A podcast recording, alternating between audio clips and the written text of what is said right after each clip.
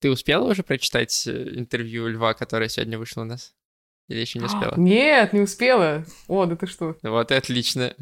Потому что я, я на прошлой неделе с ним записывался, я такой вот, э, ко мне потом Ира придет, и мы сравним ваши показания. А, блин, вот сейчас, конечно, отстой. Надо было с Левой поговорить, а? Ну ладно.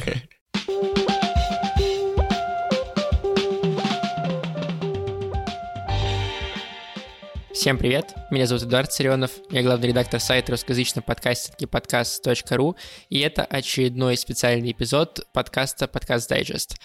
Обычно в специальных выпусках до этого мы всегда говорили с представителями студий.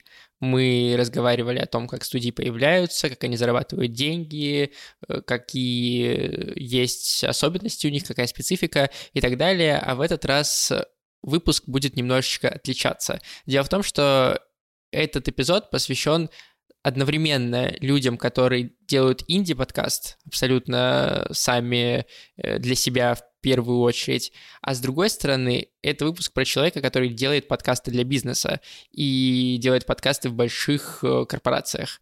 Поэтому этот эпизод особенный среди особенных, и чтобы не тянуть, я знаю, что вы название видели, но все еще повторю, что сегодня я говорю с авторами подкаста «Ну, пап» Ирой Сергеевой и ее отцом Леонидом Сергеевым, и Собственно, Ира создавала подкасты для брендов, если вдруг вы не знали.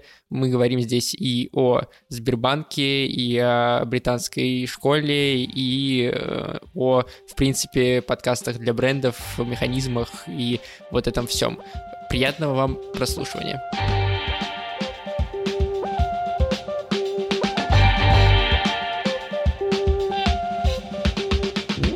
Вы на самом деле э, первые авторы подкастов, которые не основатели студии, которых я позвал на интервью. То есть до этого все, что у нас выходило, это были либо студии, либо э, стриминговые площадки. А вот вы первый какой-то э, инди-подкастер, который инди-подкастеры, которых мы Классно. позвали. Э, будем считать, что ты сегодня обслуживаешь большую социальную миссию, типа несешь общественное добро и зовешь э, старших в подкаст. Ну, я, вообще, конечно, привлекаю старейший... взрослое поколение. Я старейший подкастер России. Уже это одно извиняет наше отсутствие студии у нас и, и, и всяких площадок. Вот это одно. Вот, давайте э, начнем с того, что... Или ты рассказывал уже, в принципе, в интервью там для других платформ, как э, подкаст появился, как вы его придумали.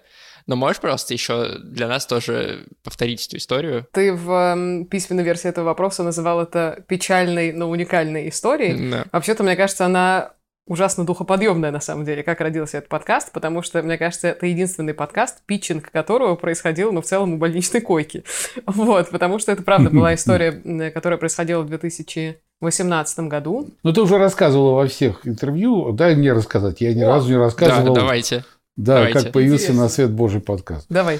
Ну, когда я лежал действительно на больничной койке, одним глазом уже смотрел в приближающиеся небеса радостные, Тут с земли меня властно позвал нежный детский голосок, который сказал, папа, а знаешь, я вот придумала, давай-ка сделаем вот такую вот хрень. Э, значит, мне почти 30, тебе почти 70, э, и вот ты все время интересовался, чем живет твоя дочь, где она работает. Действительно, это было так, как всякий отец. Я спрашивал, Ирочка, а чем ты занимаешься? Когда она называла мне какое-то странное словосочетание, типа там контент-маркетинг, воронка продаж, там, commodity, извините за выражение, я терялся как-то и уходил. Так мы и жили дальше. Вот я так знал, что это моя лет. дочь. Да и любил ее, несмотря ни на что. Она знала, что я ее папа, и, наверное, тоже хорошо ко мне относилась. А тут, как говорится, общая беда сплотила всех, и вот, чтобы меня отвлечь от грустных мыслей и погружений в себя после хирурга, э, она предложила такую вещь. Мне это показалось очень интересным. Э, в свое время я прошел хорошую школу болтологической прямого эфира радиостанции «Юность», когда первый в Гостеле радио в свое время выходил в прямой эфир это в середине 80-х. Вот. На следующий день после меня пошел уже, пошла радиостанция «Маяк», там и все. А нас первых, как молодых, ну что, юность, юность, там, если ошибутся, ничего страшного. Вот, и поговорить э, было всегда, так сказать, приоритетно в моей жизни. А тут те же самые радиопередачи, только называются подкастами. Господи, обмен мнениями, только не с приглашенными академиками и героями соцтруда, а с собственной дочкой. Что может быть прекрасней? С теми, кто достался по факту ведущий, поэтому... Да, темы самые разные. Начинала она меня сначала пытать своими гаджетскими и контент-маркетологическими делами и терминами, потом отправила меня на курсы копирайтеров – я самый старый копирайтер России, который не закончил эти курсы. Почему общем, не закончили? Я э, не знаю, я окончательно свихнулся головой. Я запомнил только одно понятие – анакулув. Я не знаю до сих пор, что оно означает, но, но оказывается, каждый копирайтер должен это знать. Это отдельная история про то, знаешь, какие выпуски, как такие реперные точки были самыми экстравагантными в истории подкаста. Ну, mm-hmm. безусловно, один из этих выпусков — это то, как я его отправила на курс копирайтинга в школу Contended. И там, поскольку система обучения для нас-то всех понятная, что там группа собирается в Телеграме, никто в целом друг друга О, не видит. Самое страшное, извините, потом она засунула меня в Инстаграм, потом она меня пихнула с высокой скалы в Телеграм, э, потом что еще? А, когда я узнал из интернета, что в Армении требуются копирайтеры с опытом работы, я хотел туда отправить свое резюме, она мне не дала этого. В общем, Было довольно мало проектов да. И жизнь моя потекла очень привычно вот так вот. Да, вот так мы витиевато ответили на твой вопрос, как рождался подкаст «Ну, пап». По-моему, отличный вот. ответ, я считаю. Да, ну вот. А, то есть Аира вам объясняла, что такое подкаст на примере радио, да, через, э, через радио? Или она дала вам послушать просто? Понимаете, в чем дело? А, в середине 80-х я впервые услышал слово подкастинг, когда кто-то из вас, наверное, еще и не родился.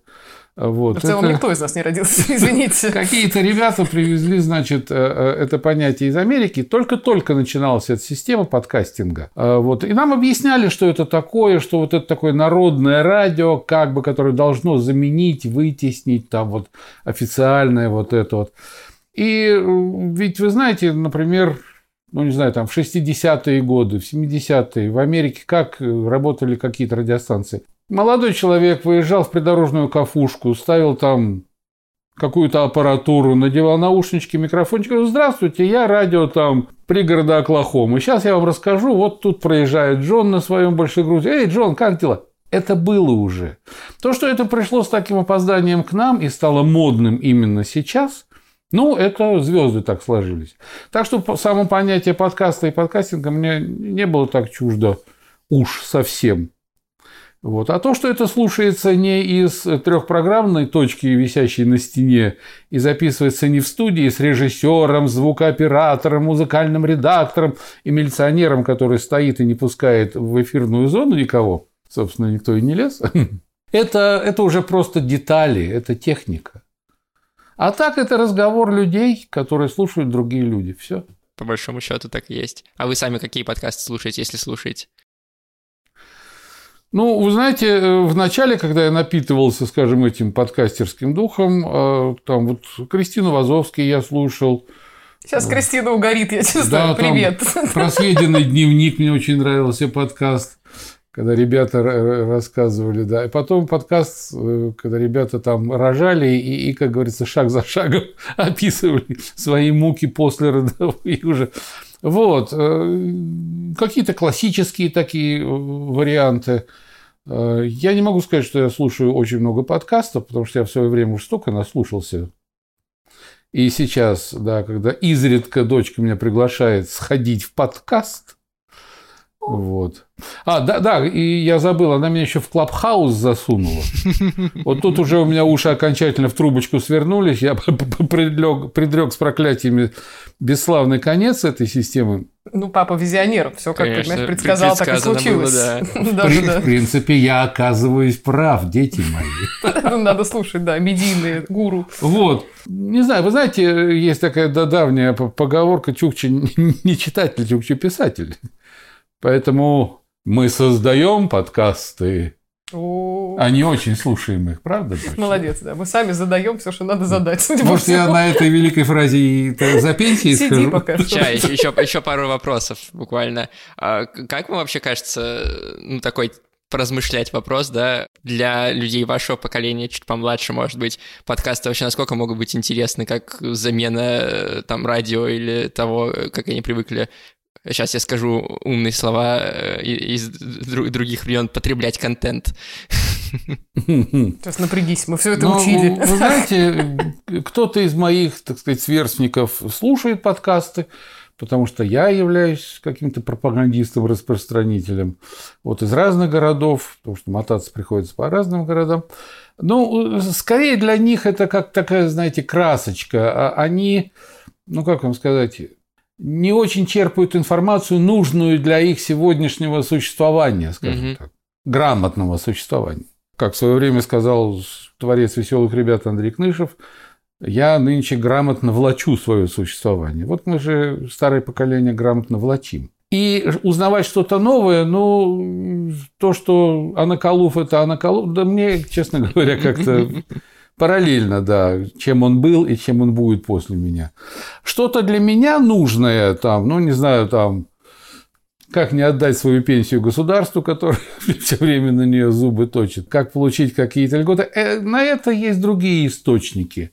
Если был какой-то такой социальный подкаст, о, доченька, да-да. пойди в какую-нибудь там э, нашу э, собес и сделай подкаст в собесе, чтобы рассказывать старичкам в нормальной, удобоваримой форме, не канцелярским языком, где ты понимаешь, о чем идет речь на пятой странице только – где уже написано «конец фильма, отдайте деньги». Вот. А рассказывайте, какие есть льготы, какие могут быть льготы. Сейчас затрахали вакцинации, из каждой розетки об этом только и говорят.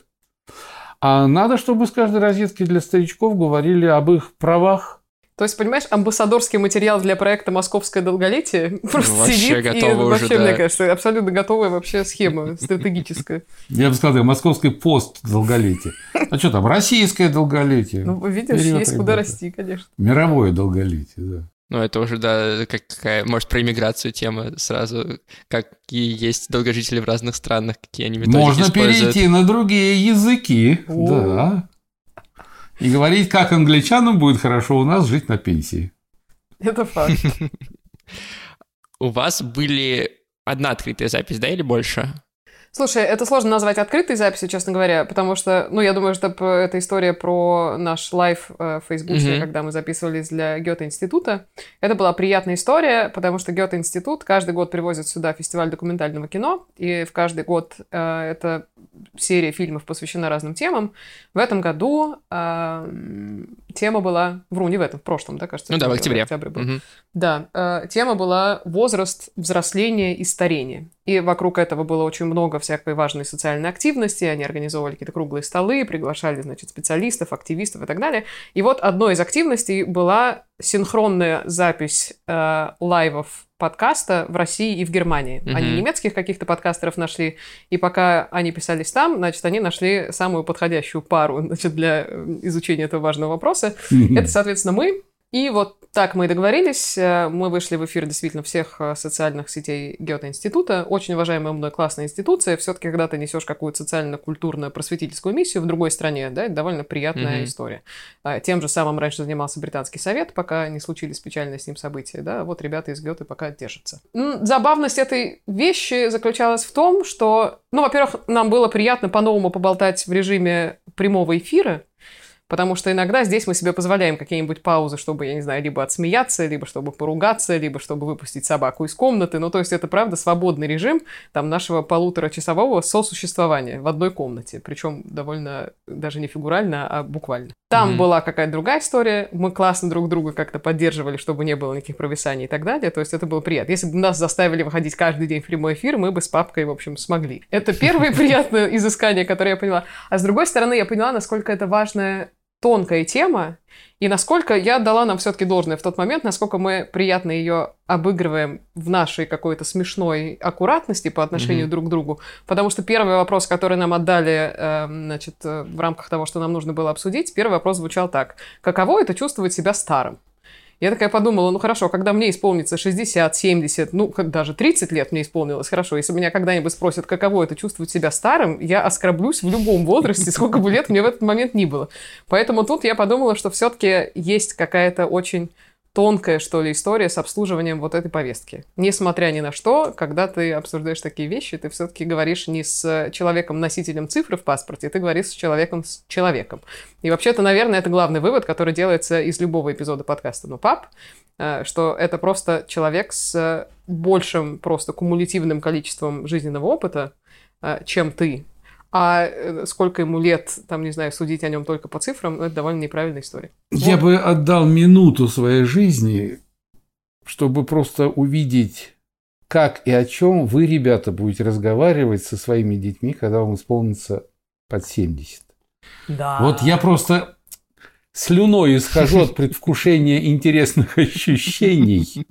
А вы задумывались об этом или вам еще рано об этом думать? Как вы считаете? Я думал, ну нет, я не то, что прям думал об этом, но это интересная мысль сама по себе, да. И но она вот посещала это, вас да, в кошмарном это, сне, Это да. вот представлять, как объяснять там вот эти все электронные штуки, это, конечно, да. Вот мы считали циферки, и человек такой, блин, что за ерундой вы занимались в своем возрасте? Да, есть такое. Причем, понимаете, если раньше это была тема для э, фантастов, которые представляли, то сейчас настолько стремительно развивается все, что сейчас можно сказать, давайте-ка загадаем на месяц вперед, а потом посмотрим, что сбудется. Я вас уверяю, что через месяц это проскочит еще дальше. еще быстрее. Тоже пойдет. интересная тема такая, футурология современности. Да, это тоже интересно, да. А вы сами не хотите свой подкаст какой-то запустить еще? Отдельный от, и, от Иры. Ну, вы знаете, э, это сопряжено прежде всего с техническими трудностями. Мы же раньше в советское время приходили на все готовое, садились в студию, микрофоны стояли, уже там все было заряжено, mm-hmm. и кнопку нажал, эфир и пошел. Здравствуйте, дорогие друзья, да. А, сейчас я тоже прихожу, я вижу тут шипящие сквозь зубы ругательства несутся, когда гуманитарий Ирина Леонидовна пытается наладить какую-то технику, чтобы кого-то стало слышно хотя бы в эфире. Вот, потом все это через два часа заканчивается и 40-минутная запись. Вот. Это, еще раз говорю, если вот меня посадили и мне сказали бы там, ну, о чем бы ты хотел поговорить? Вы знаете, я а, ну, работал на разных радио в свое время, и, и когда мне посчастливилось какой-то отрезок времени работать, было такое «Доброе радио» называл, «Добрые песни». Вот, и я там вел свою программу. Первая программа, с которой я начал, это было интервью с самим собой. Угу. Я себе задавал вопросы и себе же отвечал. Я ругался с собой, я орал на себя, я уходил из студии, хлопал дверью, я возвращался, обижался. Вот такой дуализм, раздвоение такое, потому что Одно дело, когда ты живешь, ну, скажем так, одним пластом жизни, потом ты уходишь в себя, там ты немножечко другой. Ну, в общем, достаточно сложные вещи, но они такие интересные. Вот, поэтому я говорю, есть о чем подумать, есть о чем поговорить, и, и... но чтобы делать свой собственный подкаст, вы знаете, Два подкаста на одну семью – это что-то многовато уже. Не будем забивать эфир. Да, так можно привыкнуть и, и, так, и так пойти дальше. А почему вы, кстати, не записываетесь в студии, Ира? Я, наверное, к тебе вопрос скорее. Наверное, этому есть две причины. Одна довольно удачная, что как раз когда я задумывала и затевала подкаст, так вышло, что я перед этим сходила в музыкальную школу на курс mm-hmm. электронного продакшена, чтобы прежде всего обслужить свои музыкальные амбиции, научиться делать электронную музыку. Я от этого испытывала и испытываю большое удовольствие, но мне не хватало, вот что называется, знаешь, сесть и руками сделать то, что звучит у меня в голове. Для этого я пошла и поучилась Эйблтону, и как раз в базовой, в общем, какой-то конфигурации мне хватило этого, чтобы понять, как писать э, подкасты своими руками. Это, наверное, первая история, да? То есть, если есть ресурс, грех его потом не использовать в благих целях. Сама-сама. Да, сама-сама. Ну и в целом, знаешь, это история про сильную независимую женщину. Видимо, она еще как-то сюда вот э, оказалась пригодной. С другой стороны, почему мы не записываемся где-то еще? Потому что процесс записи подкаста «Ну, пап», и это в, в этом его кайф, наверное, это его довольно, ну, как тебе сказать, умеренная спонтанность, что ли. Угу. Потому что мы так решаем и договариваемся с точки зрения того, когда мы пишемся, о чем мы говорим, есть у папы домашнее задание к этому выпуску, нету домашнего задания. И в целом, мне кажется, это превратилось, правда, в буквальном довольно смысле в очень приятную семейную активность. Семейная активность, она даже с точки зрения, знаешь, того, что в маркетинге называется physical evidence, она должна проистекать в квартире, Сейчас папа все понял, конечно. Я понимаю, physical evidence. И значит, с точки зрения этого самого physical evidence, мы сидим в нашей, в моей детской комнате, э, в родительской квартире, под боком у нас собака, мы каждый раз церемониально заставляем маму, значит, не шуметь кастрюлями и так далее. В общем, все это какой-то очень приятный обвес, который нам помогает, мне кажется, довольно классно болтать. А почему, когда подкаст запускали, вы, вы маму не позвали тоже? Участвовать. Мама была в роли камео в одном эпизоде, угу. когда мы писали э, эпизод, когда только начался локдаун, и всем надо было вынужденно пересесть в Zoom. А мама, поскольку работает у нас профессором в Московской государственной консерватории, ее заставили слушать студентов, которые играют на фортепиано, по зуму, что мне оказалось полным сюром, пока я не увидела, как мой папа дает концерт бардовский в зуме. Тоже, как бы это были две абсолютно разные, но одинаково сюрреалистичные картины. И вот, когда мы записывали этот эпизод о внезапном форсированном освоении, значит, э, людьми за 60 новых технологий. Онлайн-жизни. Да, да. онлайн-жизни. Мы, конечно, начинали с папой, и тут мама тоже выступила в роли такого третейского судьи, и что-то рассказала про себя. Ну, мам, это отдельный подкаст, на самом деле. Ну, мам. Да, ну, вот мам, еще это ниша не занята, космос. это, пожалуйста, потом там, ну, сестра, ну, брат. Это же, ну, ну, ну, двоюродный кузен. Да, тут вообще очень, конечно, смешное семейство. Поэтому ну мам хочется обрамить в какую-то отдельную сущность, а не просто вставить в подкаст ну пап. Ну, тоже хорошо. Идея еще для одного подкаста. Смотри, как у нас рождаются идеи за этот разговор. Абсолютно. Так, ну я думаю, что, наверное, в этот момент я могу вас, Леонид, отпустить. Спасибо большое, что вы... Я могу вас, Леонид, послать. Да-да-да, все, до свидания. Что вы согласились поговорить. Спасибо, всего вам доброго, главное, не болейте. Спасибо, вы тоже.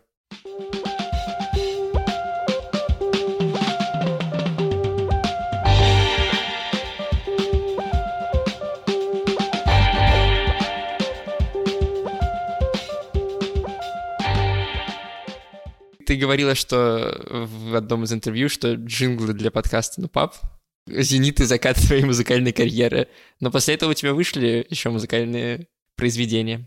Да, да. Более того, я музыкой как-то продолжаю заниматься до сих пор. Но, понимаешь, это не невозможная задача быть музыкантом в семье музыкантов профессиональных. Я поэтому, это, мне кажется, единственная тема, с точки зрения, да, там, освоения собой каких-то новых там компетенций или чего-то такого, где я всегда отношусь к себе с такой здоровой долей сарказма собственного. И, возможно, во мне излишний критик есть в рамках этого, потому что я понимаю, что передо мной есть два примера, когда люди положили на свое музыкальное развитие, ну, всю жизнь. Особенно это характерно в случае мамы, и, да, наверное, в случае папы тоже. Ну, короче, я считаю их исключительно талантливыми людьми в каждом своем направлении, и поэтому, когда мои вот эти, знаешь, там, ди ди ди ди и я понимаю, вроде как понимаю, что собрать, не знаю, классный электронный трек это то, что я могу, то, что мне ужасно нравится, и то, в чем в целом я ищу какого-то социального одобрения, и мне Кажется, что самое важное, что я сделала, это я заработала на дистрибуции собственной музыки 9 долларов. Mm-hmm. Мне кажется, что я вот более, понимаешь, ценных денег вряд ли зарабатывала. То есть я на 9 долларов могу, я не знаю, два раза сходить и просто ногой открыть дверь Старбакса и сказать, налейте артисту э, американо пожиже. Вот. Поэтому вот такая какая-то с этим история. При этом моя музыкальная сама история довольно незавершенная. Я до пятого класса своей школы э, занималась параллельно в школе общеобразовательной и в школе музыкальной. Mm-hmm. Такова была воля родителей. Мне кажется, вот это какой-то, да, старинный стереотип, что каждый приличный ребенок, особенно у, в приличной, там, не знаю, творческой семье, должен пойти и отучиться школу, полный да. курс Или, или художественную, школы. одно из двух.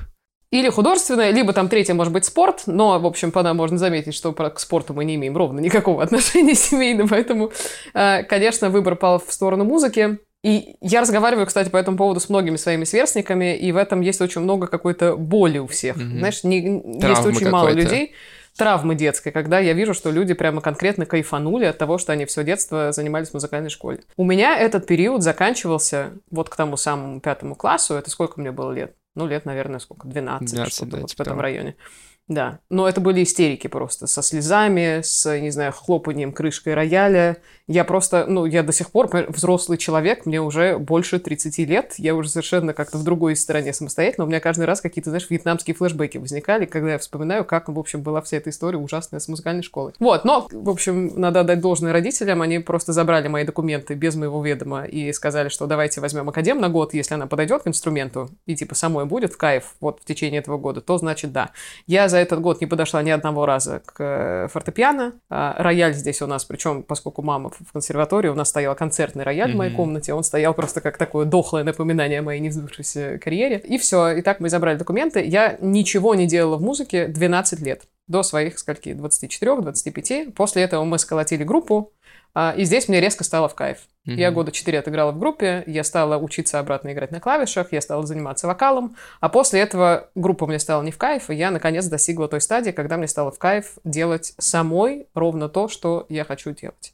Вот. Этому, конечно, помогло обучение в двух классных музыкальных школах. Одна называлась Musical Wave. Почему я туда пошла, собственно, учиться? Там преподавал Эйблтон, саксофонист группы Guru Guru Foundation, Егор Шаманин. Я обожаю группу Guru Guru Foundation, и мне казалось, после работы в ночь я туда ехала, вообще уже бог знает зачем, но каждый раз я ловила такой эстетический кайф от происходящего, что я понимала, что окей, без этого вообще нельзя.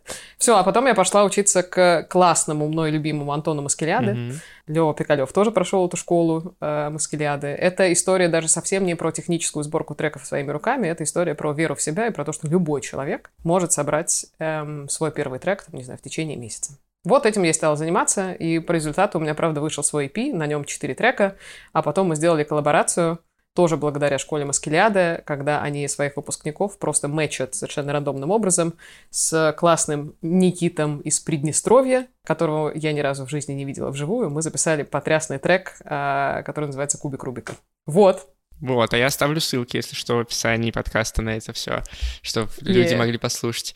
И ты, получается, написала джингл для «Ну, пап», и насколько вообще тебе понравился процесс создания джинглов? Кажется тебе это отличным от э, просто написания музыки для себя, например. Давай по частям отвечу. Давай. Как создавался, собственно, джингл для mm-hmm. «Ну, пап». Я, правда, села и отвела себе весь вечер на то, чтобы сделать классную электронную какую-то штуку, типа драфта, чтобы мне понравилось, и чтобы, главное, это передавало настроение подкаста «Ну, пап». И структурно это еще нам помогло, потому что у нас джингл разделен на несколько частей, и в эти части вставляются самые смешные фразы, которые прозвучали за этот подкаст, но это как такой крючок, чтобы людям было сразу интересно послушать, а что же дальше. Мне кажется, это большая моя удача, на самом деле, потому что он мне нравится с мелодической точки зрения, он мне нравится с темпо-ритмической точки зрения, он мне нравится своей какой-то задорностью, ну, потому что это, конечно, искусство сделать джингл так, чтобы он сразу тебе рассказал, что это за люди находятся за этим музыкальным оформлением. Относительно того, почему бы не заняться этим в плане своей какой-то музыкальной карьеры и немножко сдвинуться в сторону написания джинглов, mm-hmm. мне кажется, есть каждый раз небольшая трагедия в том, когда твое хобби или твой источник вдохновения удивительного, который тебя подпитывает помимо твоего основного какого-то mm-hmm. дела, да, ты превращаешься превращаешь это в свою суровую рутинную работу. Мне кажется, это моя гипотеза, я могу быть абсолютно не права, но что-то теряется в этом с точки зрения какой-то, знаешь, духоподъемности и так далее. Поэтому, как ни странно, лучшие вещи, которые я делаю, включая, безусловно, в это подкаст «Ну, пап», находятся за рамками того, что я принуждена делать по своему условному job description. Mm-hmm. Это наибольшая, как ни странно, зона моего творческого какого-то, знаешь, роста и челленджа самой себя. Вот так выходит. Я не могу сказать, что это правильно или неправильно. Может быть, наоборот, это надо, знаешь, привносить куда-то там свою профессиональную работу и работать великолепным, не знаю, там, творческим э, директором по маркетингу. Но пока что вот деление такое, и в этом всегда, мне кажется, было мое какое-то ну, как сказать, что-то типа УТП. Знаешь, приходишь на работу, там, не знаю, даже собеседоваться куда-то приходишь, и потом вываливаешь, а вы знаете, подкаст, а музыку мою тоже послушайте, а вот вот это есть, а т да, и, в общем, это сразу какой-то, знаешь, э, по крайней мере, налаживает контакт между тобой и людьми, что ты какой-то прикольный персонаж к ним пришел, вот как-то так. Есть что порассказывать, помимо того, что ты работаешь, ну да, возможно. Давай поговорим как раз про job description и УТП. Давай. Ты, для тебя подкасты не основная работа. Не основная, причем, несмотря на то, что я сейчас занимаюсь частично, какую-то, правда, часть времени посвящаю тому, чтобы помогать брендам налаживать историю с подкастами, потому что я поработала в больших брендах, и в каждом из них, в общем, я занималась так или иначе вопросом аудиального жанра. Как тебе сказать? Вот история с тем, что я подкастер К, благодаря прежде всего подкасту «Ну, пап», эта история интересна еще и потому, что мы, мне кажется, стоим немножко особняком от в целом рынка подкастов. Потому что, мне кажется, это подкаст такой формы и такой содер... такого содержания, наверное, даже больше, что его сложно мерить, во-первых, рыночными метриками, да, там, не знаю, количеством заработанных денег и так далее. Я много-много раз говорила, что главная метрика этого подкаста — это, ну, в общем, сколько людей пошли и поговорили с родителями после этого. Или сели и вместе послушали этот подкаст. Поэтому, наверное, как-то так, то есть я не могу назвать это прям моей деятельностью какой-то. Я даже хобби это не могу назвать, потому что это какая-то очень аккуратная, хрупкая частичка меня, которая вот как-то, знаешь, рядом со мной и рядом с папой тоже mm-hmm. летит сейчас. Вот такое у меня отношение к подкастингу. Оно абсолютно не бизнесовое, поэтому меня всегда сложно именно о подкасте «Ну, пап» рассказывать как о каком-то, знаешь, рыночном примере, mm-hmm. типа делайте так же, и все будет классно. И там, не знаю, рекламодатели придут к вам через месяц. Поэтому нет. Об этом я рассказываю на примере абсолютно других вещей, которые я делаю, правда, в своей уже более профессиональной какой-то рамке, которые, может быть, меня трогают э, там, за струны моей души чуть меньше, но, в общем, являются каким-то репрезентативным показателем того, что я умею делать в аудиожанре. Получается, у тебя э, был запуск подкаста в Сбербанке, про который мы э, писали, ну, мы сейчас по нему еще чуть поговорим.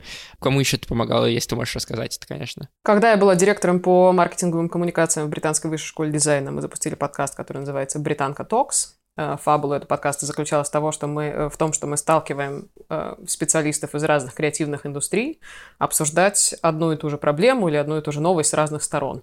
Да, например, когда люди, которые отвечают за развитие digital-продуктов, садятся и с fashion-дизайнерами обсуждают, там, не знаю, sustainable digital моду завтрашнего дня. Вот такие были mm-hmm. интересные корреляции. Это был, наверное, мой первый подход к такому корпоративному подкастингу. Ну, я, знаешь, как-то, в общем, довольно хаотично приходила и предлагала вещи, которые мне оказались релевантными рынками рынку, который растет вот прямо здесь, сейчас у нас на глазах. В Сбере, коли мы коснулись этой темы, на самом деле произошла история, которая гораздо более широка, чем один UX-подкаст. Мы об этом нигде не рассказывали, но проект родился и продолжает жить, поэтому, мне кажется, это довольно важная история. Я придумала и запустила штуку, которая называется подкастерская мастерская внутри Сбербанка. Uh-huh. Мне в какой-то момент показалось удивительно важным, что понятная модель, когда бренд идет к подрядчику и говорит, друзья, у нас есть вот столько-то денег, либо придумайте и запишите нам подкаст, да, сделайте под ключ.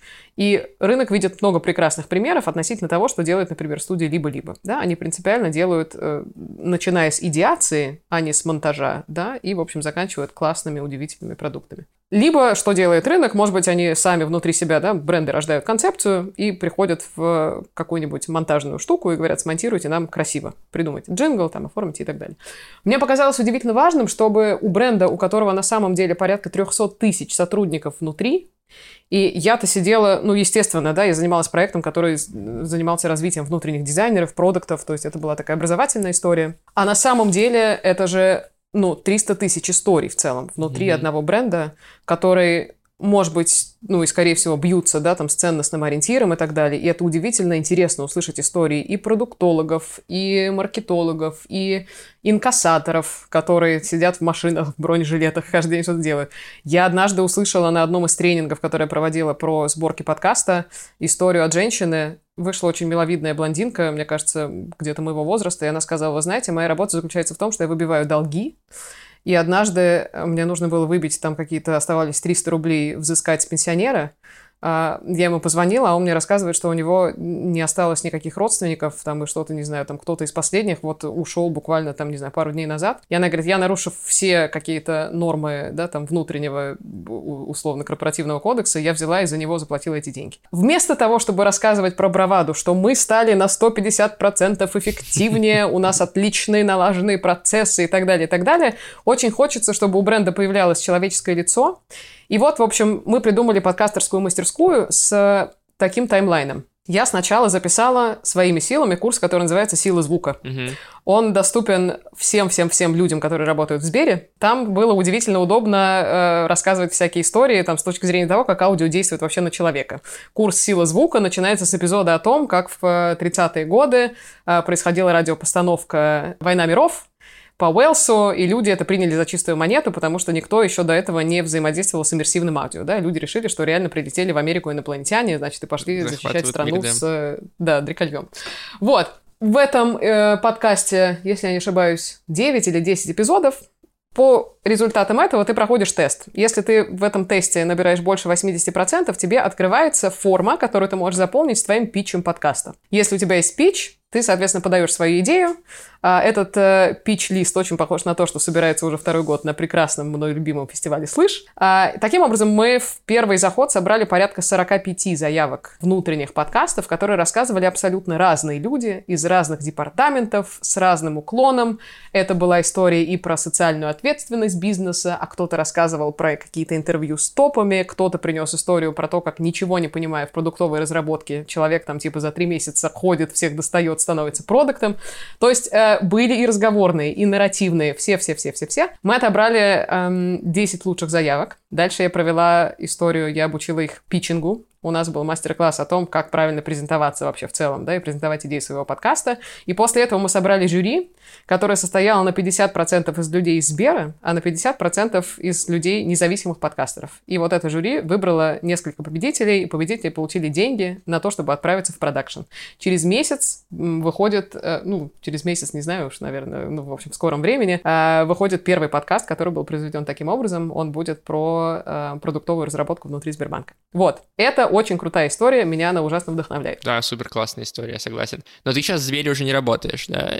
Не работаю, причем совершенно мой осознанный был выход из этого зеленого гиганта. Вот как-то так. А они продолжают всю эту историю? Или они, ну вот, доделывают то, что было начато? Или ты не знаешь, как это дальше будет идти? Сейчас идет такой нахлест, доделываются последние истории, которые были, значит, э, вышли победителями из первого набора подкастерской мастерской. Сейчас мы обсуждаем, как внедрить нас в качестве внешних подрядчиков, чтобы эту подкастерскую мастерскую провести, да, поставить на рельсы и потом уже отдать вовнутрь окончательно.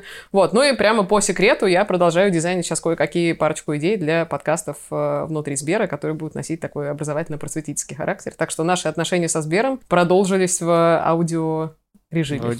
Только про аудио, да. Ну, да, очень да, интересно, да, да. на самом деле. Ну, и то, что ты рассказываешь про мастерскую вот эту, немножко напоминает то, что вы со Львом сейчас планируете запускать. Э, агентство Spectacles, да? Расскажи поподробнее, что это такое, как вообще вы решили это сделать? А, агентство Spectacles родилось на улице Фадеева в феврале этого года, когда мы сели пить кофе и обсуждать, как хочется делать классное что-то, а не классное что-то делать не хочется. У нас со Львом, надо заранее как-то отметить, ужасно совпадают взгляды на профессиональную жизнь. Да, в общем, что классно, нам нравятся, мне кажется, одни и те же вещи. С точки зрения этики какой-то мы тоже очень похожи, э, близки в стиле коммуникации. Я очень люблю то, что делает Лев э, тоже в аудиожанре. Лева тоже большой поклонник э, подкаста «Ну, папы» в целом нашего, значит, бурного семейства.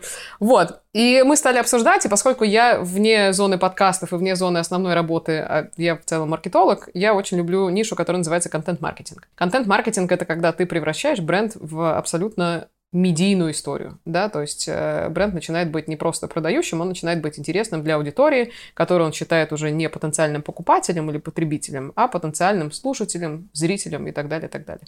Рынок контент-маркетинга в России я не могу сказать, что в зародышевом состоянии, потому что мы уже с 17 года видим примеры вроде Тинькофф журнала и так далее, да, но э, с точки зрения понимания, как работают разные форматы, как вытаскивать из самих себя и дуплицировать какие-то интересные истории, он довольно развит, ну так, базово, скажем. Вот, и на этой идее мы, собственно, решили, что мы хотим не как продакшн какое-то агентство заходить и делать под ключ какие-то интересные контентные вещи, да, а поскольку Лев бывший продукт, он, в общем, тоже обладает какой-то приятной экспертизой с точки зрения того, как запускать именно продуктовую продуктовую составляющую. Любой контент — это продукт, это важно понимать. А мы решили, что мы хотим заходить к брендам, и вместо того, чтобы им что-то делать, а потом уходить и забирать себе все лавры, типа, смотрите, какой красивый мы вам сделали спецпроект, до свидания. Теперь он будет висеть у вас дохлым и у нас там на странице в качестве каких-то регалий, что мы с вами посотрудничали. Мы решили, что мы хотим людей обучать. И вот в этом э, кардинальное отличие Spectacles, мне кажется, от всего остального рынка. Мы хотим заходить в компании, вместе с ними разрабатывать контентные стратегии, запускать классные контентные продукты. Начиная, естественно, с подкастов, потому что мы в этом понимаем и умеем это лучше всего, но, в общем-то, расширяясь и на автоматизацию контентную в виде ботов, и на рассылки, и на бренд-медиа, и на, в общем, все форматы, в которых это может существовать, обучать людей это делать, вместе с ними это запускать и выходить, понимая, что этот проект продолжает жить, потому что люди обладают важными навыками, компетенциями и так далее. И это такое удачное лего, потому что мы, конечно, это будем делать не в два наших лица, uh-huh потому что мы собой можем покрыть зону подкастов, естественно, да, а дальше, привлекая ребят с рынка, которые нам ровно так же эстетически, и культурно и ценностно нравятся, да, чтобы помогать людям запускать другие жанры и другие форматы, в которых мы, возможно, не так хороши. Угу. Вот, это, по сути, Aspectacles. Ну, то есть, э, правильно я понимаю, это такая э, история вот с этим курсом интересная именно, э, значит, компаниям и специалистам из компаний, которые хотят прокачаться в сфере э, создания контента дополнительного. Именно. Вообще, это такой хороший крючок, потому что мы собираем народ. Э, именно поэтому этот курс стоит выше среднерыночной цены среди тех курсов, которые предлагают широкой B2C аудитории просто прийти и придумать свой подкаст. Мы занимаемся более, в общем, э, бизнес-ориентированной вещью. Мы хотим собрать действительно менеджеров, HR, э, владельцев бизнесов, стартаперов, как угодно, показать им, как можно, и после этого наш идеальный сценарий был бы продолжить, естественно, эту историю уже с персонализированным обучением и запуском конкретных контентных продуктов. А вы сейчас, получается, получается, вот этот курс, который будет в конце июля, начале августа, да, подкастерского, вы вдвоем с альбомом это делаете? Или будет кто-то еще у вас там что-то рассказывать тем людям, которые Делаем вдвоем с альбом вдвоем со Львом. Более того, потому что эта схема уже обкатанная, потому что Лев неоднократно преподавал у меня на курсе под названием «Контент-маркетинг», который у меня сохранился в Британке. А, мне кажется, вот тогда и э, была нами осознана наша какая-то удивительная синергия, потому что более прекрасного чего-то, чем блог про подкастинг, когда он у меня был в программе, э, мы с Левой очень как-то от души вместе над этим работали, и нам обоим очень нравится знаешь, не просто делать, чтобы просто, не знаю, денег получить. Нам очень нравится делать штуки, которые, ну, в общем, рождают некую человеческую, если хочешь, трансформацию. А, чтобы люди получили от этого либо кайф, либо стали более просвещенными, в общем, получили от этого какой-то бенефит, безусловный, с точки зрения вообще себя, как, не знаю, профессионала и человека. Э, зачем брендам делать свои подкасты? Это не самый медийный инструмент, ну, в смысле, они не получат большие охваты через них, через подкасты. Это как-то э, рынок, да, растет, но пока как будто бы не такими темпами. В чем для них э, как бы важность создания таких проектов? Ты знаешь, я человек счастливый, потому что я э, могу смотреть на западный рынок более-менее с точки зрения того, как он развивается, потому что я являюсь ментором в проекте, который называется Google для стартапов, Google for Startups. Я аккредитованный ментор, который помогает, значит, международным стартапам чего-то делать со своим продуктом и маркетингом. Я из вот этого сравнения условного западного рынка и российского рынка могу выделить одну очень яркую, мне кажется, деталь. Это то, что у нас есть э, привычка все мерить количественными метриками. У нас огромный перекос в эту сторону. А, я не могу сказать, что это плохо. Наверное, это какая-то стадия развития, типа, да, когда мы все приземляем на цифры. Но за этим очень часто теряются метрики качественные. Вот та же самая беда происходит сейчас с рынком подкастинга в целом. Мне кажется, опять же, да, я, в общем, игрок этого рынка, ну, такой, опосредованный, кажется.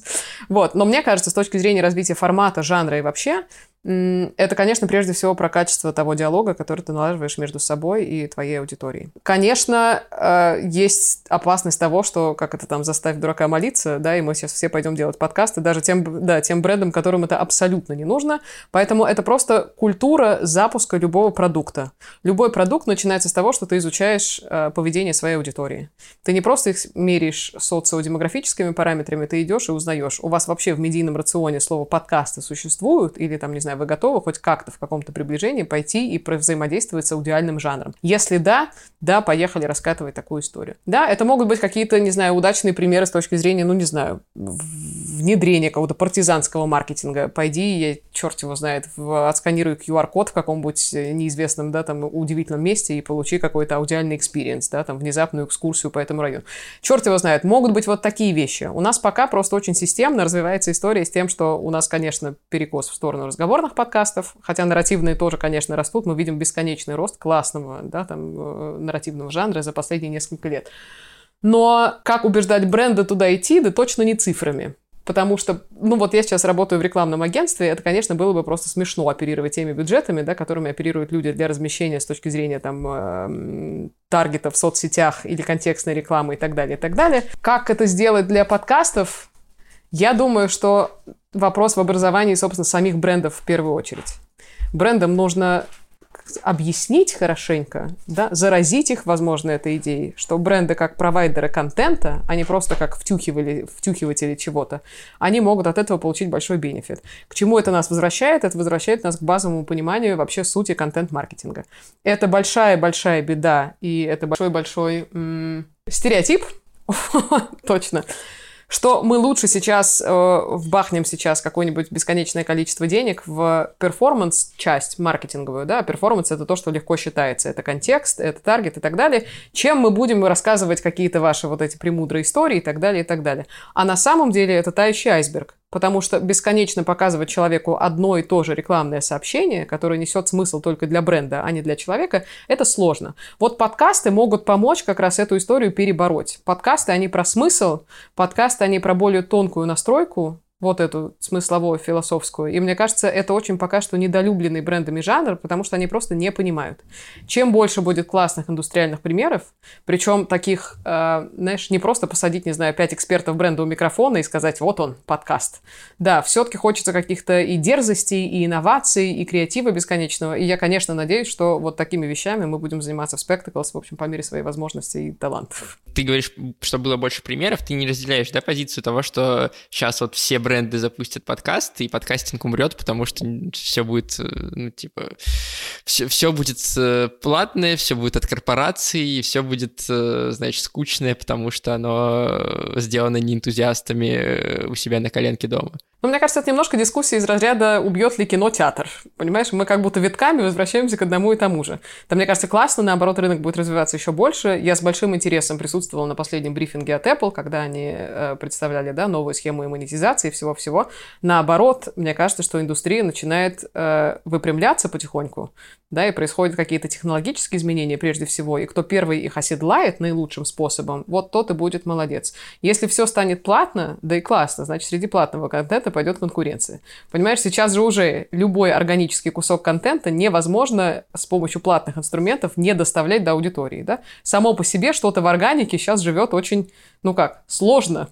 Поэтому я не думаю, что это противоестественный какой-то процесс, что подкасты там когда-то потенциально могут стать э, либо какими-то там под подписки, или часть рынка уйдет в какую-то фримиум модель и так далее. Но это удивительно интересно. Я не знаю, в общем, чего здесь бояться. Хотя, опять же, ну, блин, может быть, кому-то и стоит. Ну да, люди боятся, ну, люди переживают по поводу того, что э, как будто бы на русском языке очень много и сразу пришли бренды в подкасты, э, ну, там, учитывая, что, да, вот эта новая волна началась с «Медузы», как бы сперва пришли медиа, медиа, а медиа, понятное дело, хотят это зарабатывать, они привели за собой бренды, и из-за этого те, как бы, авторы, которые независимые, их как будто бы меньше в сравнении даже там с западным рынком, и это как бы проблема, потому что рынок, получается, э, цитата, нездоровый. Ну, то есть э, э, перекос идет в коммерческие какие-то бренд-медиа, грубо говоря, то есть подкасты превращаются в бренд-медиа, а не в какой-то творческий, значит, креатив.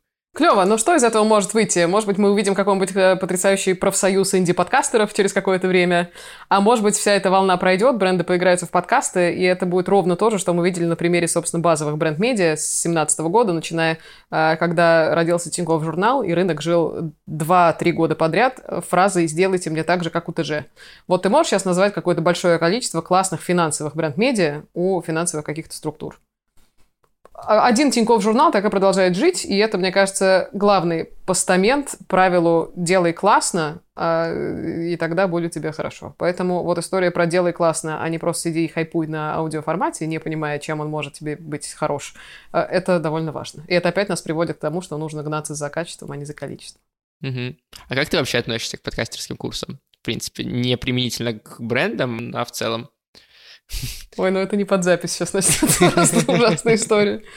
Ужасная история. Я очень тонко отношусь к теме образования в целом. Поэтому мне кажется, что часть того, что выходит сейчас на рынок, очень сильно зависит от людей, которые это делают. Я всегда с большой аккуратностью отношусь к преподаванию, потому что ты докажи, что ты сам умеешь и сам можешь, да, а потом иди это знание продавать людям за какое-то количество денег. А, также докажи, что можешь дать людям конкретный образовательный результат, да, а не просто на словах рассказать, как хорошо делать какие-то подкасты, которые делает студия Гимлет в Америке, да, а вы просто посмотрите. И, конечно, я не очень рада тому, что есть огромное количество курсов, с разной стоимостью, с разными шильдиками в виде да, там, логотипов разных, а в целом они на самом деле про одно и то же.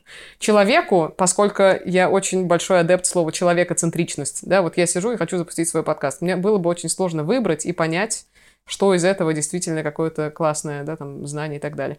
Плюс мне очень жаль, наверное, что пока с точки зрения знания какого-то западного опыта на российском рынке довольно мало. То есть мы можем рассказывать про то, что мы видим на примере западных коллег, но так, чтобы позвать кого-то. Ну, то есть прорывом я считаю то, что в подкасте либо выйдет, либо нет, однажды прозвучал Алекс Блумберг, да, вот такие вещи и вот такие курсы. Вот это было бы да, да, а все остальное, то, что можно найти в целом, да хоть в свободном доступе на Ютубе, посмотреть видосы про то, какие бывают подкасты и как их делать, но вот, не знаю, мне очень как-то сложно понять ценностное предложение каждого из таких курсов. Ну и в, связи с этим вопрос про разные, э, ну, раз ты преподавала, да, в вышке, э, как вообще ты относишься к преподаванию подкастинга в учебных заведениях? Не в вышке, в британке, но я считаю, да, что это довольно важная я часть. Оговорился, прости. Я знаю, что и в вышке есть, кстати, такой курс. Да, там и... я читаю лекцию. Все понятно. А вот она что, пошла жара. Вот откуда, да, появился оговорка. Все понятно.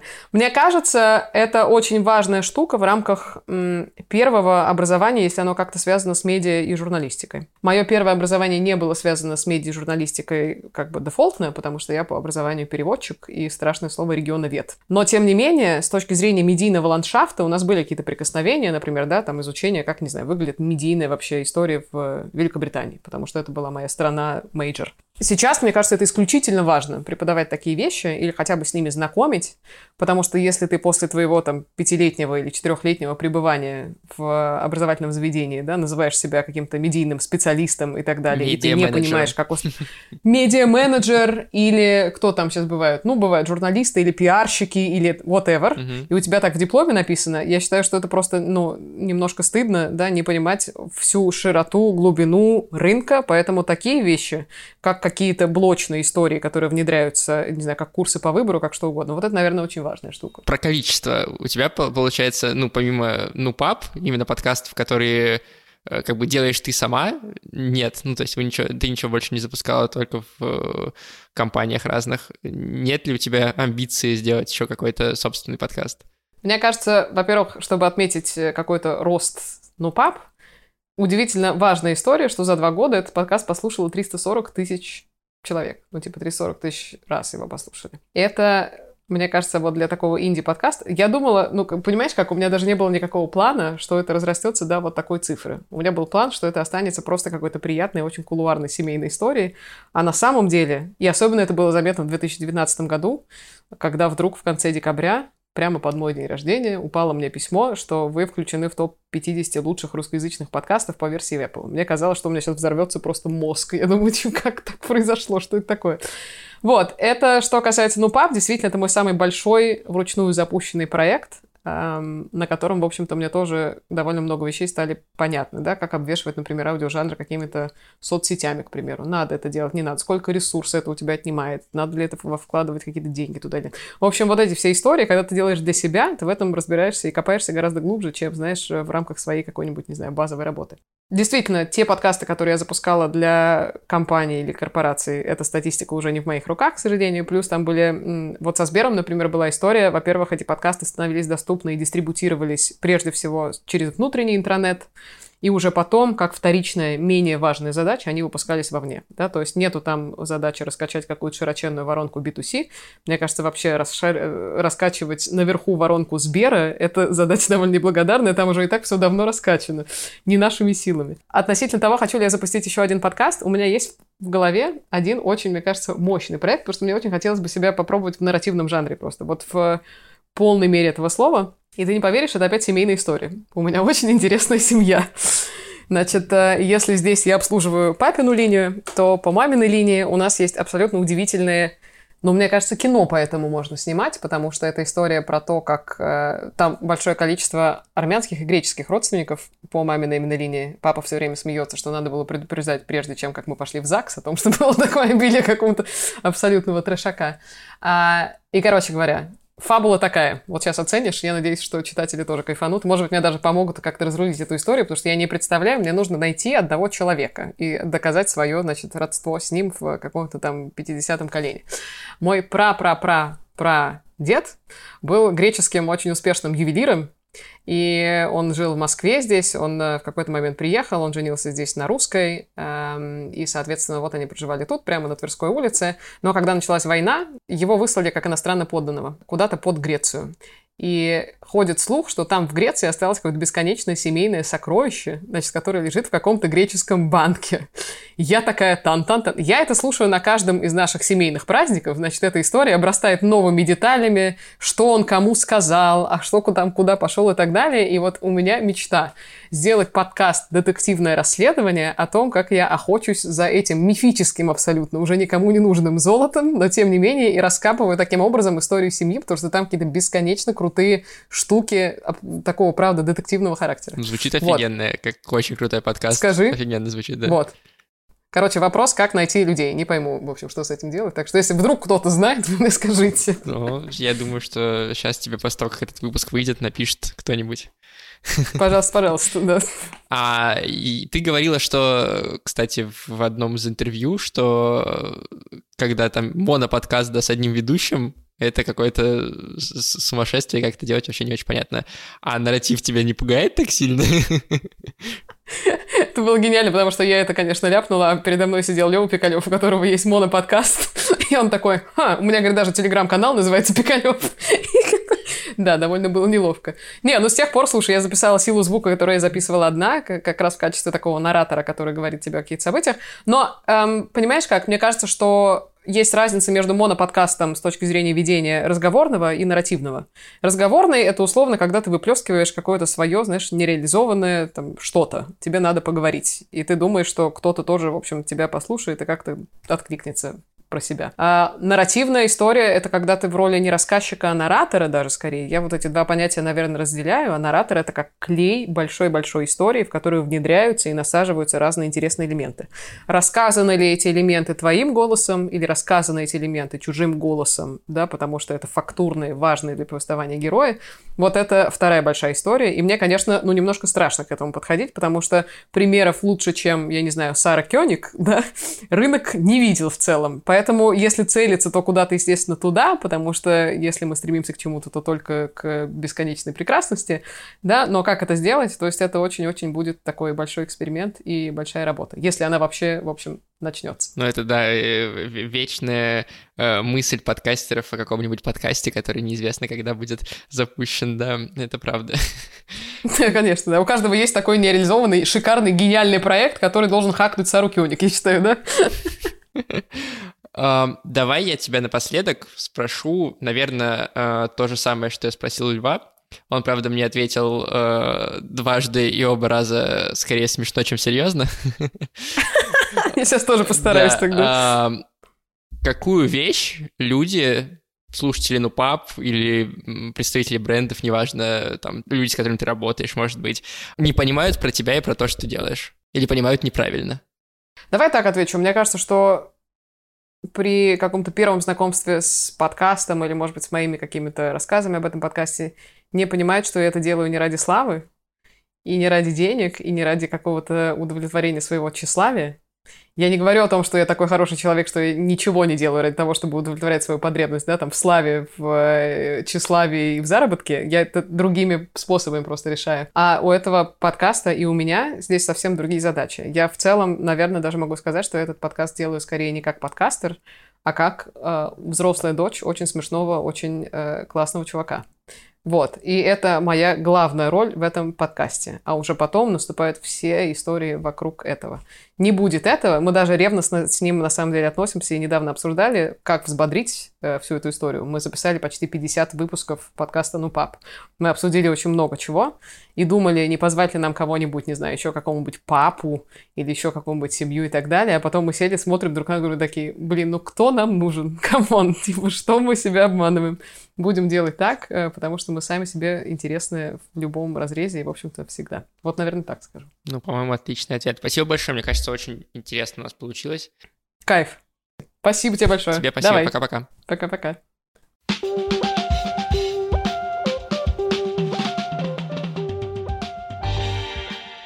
Как всегда, под конец эпизода я благодарю наших патронов, которые поддерживают подкаст.ру. Это Радио Свобода, это студия Red Barn, это Дима Новожилов, создатель студии Сила Звука, и Артур Ахметов, создатель студии Криопод. Большое вам спасибо за то, что вы позволяете этому подкасту выходить, по большому счету. Именно благодаря вам он появляется на свет. И люди, которые слушают этот подкаст, э, пожалуйста, если у вас есть такая возможность, то в описании есть ссылка на Patreon, там можно поддержать подкаст.ру, меня и позволить э, мне э, питаться не только дошираком.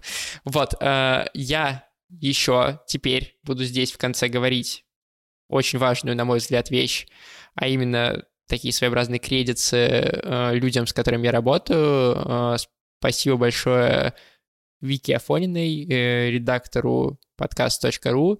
Именно она составляла вопросы для этого интервью и собирала материал про Иру, Spectacles, Леонида и подкаст Нупап. Такие дела. Услышимся с вами уже, скорее всего, на этой неделе. Слышь кончился, подкаст вернулся. Будьте в курсе.